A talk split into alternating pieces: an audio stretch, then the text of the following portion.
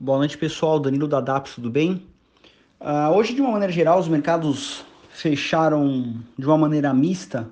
Por um lado, a, a melhoria do, do humor entre os chineses e os americanos relacionados ao acordo comercial trouxe um otimismo, mas ao mesmo tempo uma queda inesperada na confiança do consumidor americano trouxe um pouco de receio e ao mesmo tempo cautela com ativos de risco, de uma forma geral.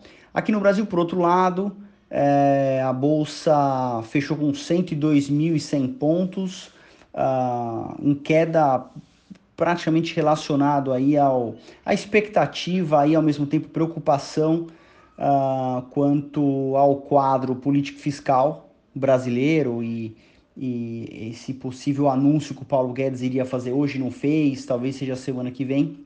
Então todo esse esse embrolho relacionado a de onde uh, se tirará dinheiro para fazer alguns benefícios que o Bolsonaro quer. Então temos que acompanhar isso daí. Trouxe volatilidade ao mercado de toda forma. É, o dólar fechou em queda de menos 1,6% uh, menos 1,6% aproximadamente, fechando em 5,51 reais.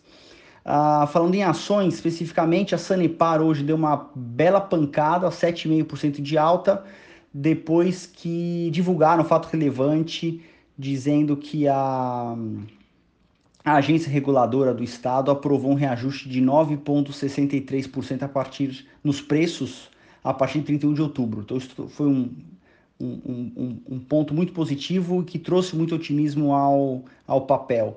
Uh, lojas Renner também com uma alta de 4,3% e a Rumo também numa alta de 3,5%, uh, ah, depois que anunciaram a captação total que, eh, do follow-on, né, que foi de 6,4 bilhões de reais. É, no lado negativo, tivemos a Braskem com uma queda de 3,5%, Cielo com 3,3% e a JBS também numa queda de 3% aproximadamente. Bom, de uma maneira geral, o resumo é isso. Tendo mais novidades, a gente manda por aqui. Boa noite a todos, até amanhã.